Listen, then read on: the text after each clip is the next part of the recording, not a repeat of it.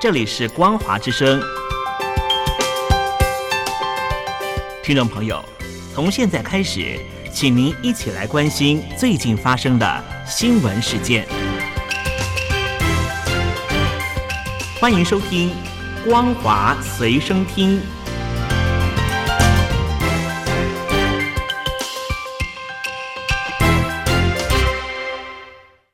欢迎收听今天的《光华随身听》，我是兰玲。首先带您关心国际间的重大消息。位于约旦东北部、靠近叙利亚边境的美军基地，上个礼拜遭到伊朗支持的激进武装团体用无人机袭击，造成三名美军死亡，三十四人受伤。虽然伊朗否认涉及这起行动，但专家分析，美国恐怕不会善罢甘休，可能会做出至今为止最强烈的反应。其中一种是采取隐蔽行动，也就是攻击伊朗，但是不会承认自己犯案，仅发出明确的讯息。或像前总统川普在二零二零年下令击杀伊朗革命卫队圣城军的指挥官苏莱曼尼一样，将攻击目标锁定为伊朗的官员。现在是否回击伊朗和用什么方式回击，已经成为拜登竞选连任最重大的决定。他一方面希望制裁这个武装集团，并遏制伊朗在当地的行动，又担心让美国和伊朗陷入直接冲突。更何况。美国还在对付伊朗的另一个代理人，也就是也门叛军青年运动。这些武装分子以行经红海的商船为目标，扰乱了全球航运。而红海占全球贸易的百分之十二，这引发人们对经济动荡的担忧。面对红海危机，中国至今只有隔空喊话，没有实际行动。国际局势分析师认为，这起事件无疑是在考验中共的大国野心。自去年起，青年运动多次对行经红海而且和以色列无关的船只发射飞弹和无人机骚扰。起初，中国既没有谴责青年运动，也没有理会求救的民间船只。但是，随着美英对青年运动发动攻击，中国才开始出面发言，呼吁停止攻击民间船只，希望各方不要再火上加油。以色列阿什凯隆学院。中国与中东关系的专家查奇扎，他认为，中国对红海采取谨慎或犹豫的态度，无疑是让自身成为全球大国的野心蒙上了沉重的阴影。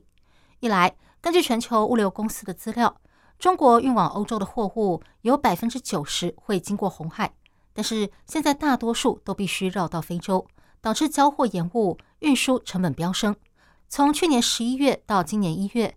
由上海运到欧洲的海运费用暴涨了百分之三百以上，使原本就不好的中国经济雪上加霜。另一方面，当欧美联盟正在承担繁重的任务时，中国却选择袖手旁观。地区领导人可能会把中国视为纸老虎，质疑中国是不肯出手或是无力出手。英国知名钢琴家卡瓦纳。十九号在伦敦的圣潘克拉斯国际车站商场里直播弹钢琴，被一群手拿五星旗的中国年轻人打断，理由是因为中国法律不允许，因此不准他拍摄。卡瓦纳说：“这里不是共产中国，而是英国。英国是一个自由国家，允许人民在公共场合录影拍照。我该遵守的是英国法律，而不是中国法律。”结果，这群年轻人突然破口大骂。说卡瓦纳是种族主义者。影片曝光之后，在网络上掀起讨论。而随着事件持续发酵，原始影片在网络上的观看次数已经超过了九百万次。现在还有不少国外著名的 YouTuber 出面评论这件事。美国的网红 Sona 他说，这起事件受到大批力挺民主自由的人们关注，反共情绪已经成为 YouTuber 圈的一块新大陆。例如，有一百五十六万人订阅的动漫游戏主播 The Critering，他说，他们以为自己回到中国，其他人也必须遵守共产党的规则。现在，这支影片就像病毒一样，整个扩散传播开来了。另外，有三百五十一万粉丝、两百三十七万人订阅的 YouTuber 柴克说，那位要求卡瓦纳不准拍摄的女子，你不在中国，这里是可以拍摄的。如果你对一个国家的法律不满意，而你来自另一个国家，你可以回去，你不能来这里告诉我们该做什么。接下来带您关心中国境内的重大消息。根据人民法院官网的最新资料显示，二零二三年，也就是去年，中国大约有两百三十三家房地产企业宣布破产。从地区来看，前三名分别是浙江、湖南、广东，其次是新疆和江苏。这五个省份累计破产的房地产企业数量占了去年破产房企的一半以上。整体来看，去年破产的房地产公司主要还是以三四线城市的地方小微业者为主。中国房地产市场研究机构克尔瑞指出，中国的房地产市场去年仍处于深度调整阶段。房地产业整体的销量下降的非常明显。曾经在中国前五百强企业中排名五十五的上海国企绿地集团，最近被员工联名举报，说公司强迫他们购买公司的股票。消息传出后，引发关注。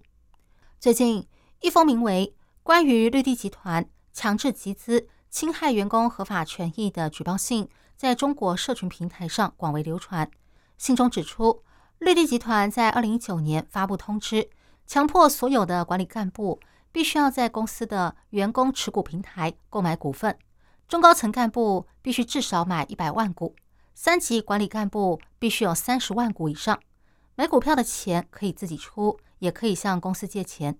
员工如果不肯买，就会被开除。有的员工因为一直不肯同意，被公司从上到下轮流施压，一直到他买股票为止。这次写信联署举报的二十四名员工，当初被迫花九百四十八万左右，以每股二点六六元购买公司的股份。